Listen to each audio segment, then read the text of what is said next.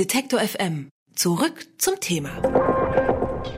N99, der Literaturpodcast von der Frankfurter Buchmesse von Detektor FM und wir sind nicht nur an unserem Stand unterwegs, sondern immer auch auf dem Gelände jetzt auf der sogenannten Agora und wir kommen zu einem Thema, was nicht nur Kinder interessiert, denn die Sendung mit der Maus, die ist in Deutschland eine Institution der deutschen Fernsehlandschaft. Armin und Christoph kennt wirklich im wahrsten Sinne des Wortes jedes Kind und seit fast 20 Jahren können Kinder aber eben auch Ralf kennen und Ralf heißt eigentlich Ralf Kaspers, ist seit 1999 Moderator bei der Sendung mit der Maus und außerdem aus der Reihe Wissen macht A bekannt. Seit ein paar Jahren sieht man ihn übrigens auch immer mal als Moderator der Wissenssendung Quarks und Co. im WDR und wir treffen ihn hier auf der Buchmesse, weil er auch immer mal wieder Bücher schreibt. Und zuletzt ist von ihm sein allererstes Kinderbuch erschienen. Es heißt Wenn Glühwürmchen morsen. Ich persönlich muss zugeben, dass ich mich sehr freue, dass wir uns jetzt mal persönlich treffen, denn ich bin schon mehrfach mit dir verwechselt worden und habe zu Unrecht Lob für deine Sendung bekommen. Hallo Ralf. Das freut mich sehr. Hallo.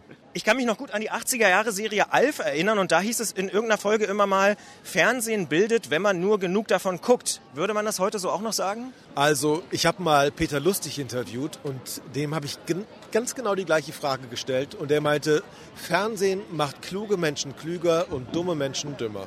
Ist das so? Ich glaube ja. Jetzt wird ja auch viel diskutiert darüber, wie viel sollen Kinder Fernsehen, wann soll man mit Displays anfangen, Smartphones, Tablets, ähnliche Sachen. Ähm, da gibt es Leute wie Manfred Spitzer, den hatten wir auch neulich erst im Interview, der sagt, das ist alles schädlich, das sind Drogen, das ist Sucht. Wie siehst du das? Also das, das kann zur Sucht werden, aber man kann die Zeit ja nicht zurückdrehen. Jetzt zu sagen, nein, ihr dürft erst mit 18 anfangen, ähm, auf irgendwelche Displays zu gucken, ist, glaube ich, ein bisschen weltfremd. Man muss denen einfach das mit an die Hand geben, wie man am besten damit umgeht, sodass es einen nicht schadet. Sollten Kinder Ralf Kaspers eher lesen oder gucken? Oder beides? Beides. Es gibt auch Hörbücher. Ähm, man kann mich also auch hören ganz gut. Jetzt hat ja auch in Frankreich viel Aufmerksamkeit bekommen, diese Meldung, Smartphones an Schulen beispielsweise auch wirklich zu verbieten. Wie siehst du das? Ist das sinnvoll? Also klar, wenn jemand vorne steht und ein Referat hält, dann ist es total ätzend, wenn andere Leute die ganze Zeit am Telefon rumtippen und nicht zuhören.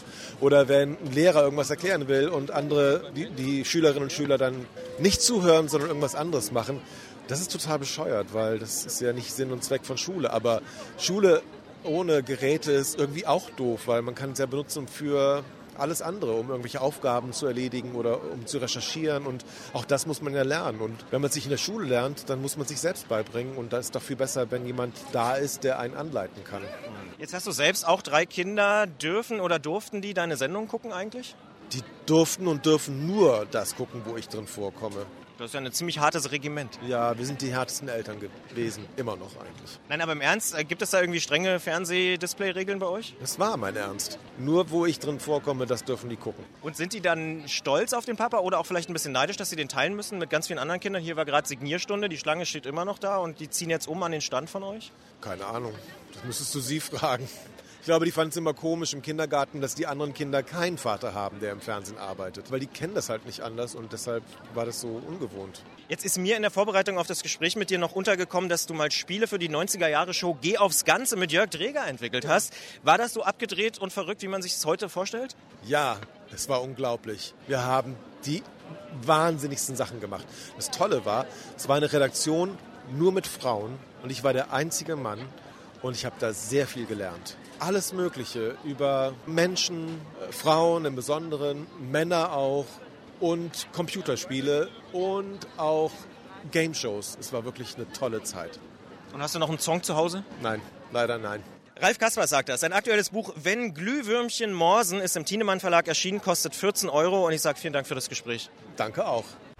Detektor FM wird zu einem wichtigen Teil auch von unseren Hörern ermöglicht. Sie können noch mehr unabhängigen Journalismus wie gerade gehört unterstützen, indem Sie auf Detektor FM slash Danke die passende Möglichkeit auswählen. Vielen Dank.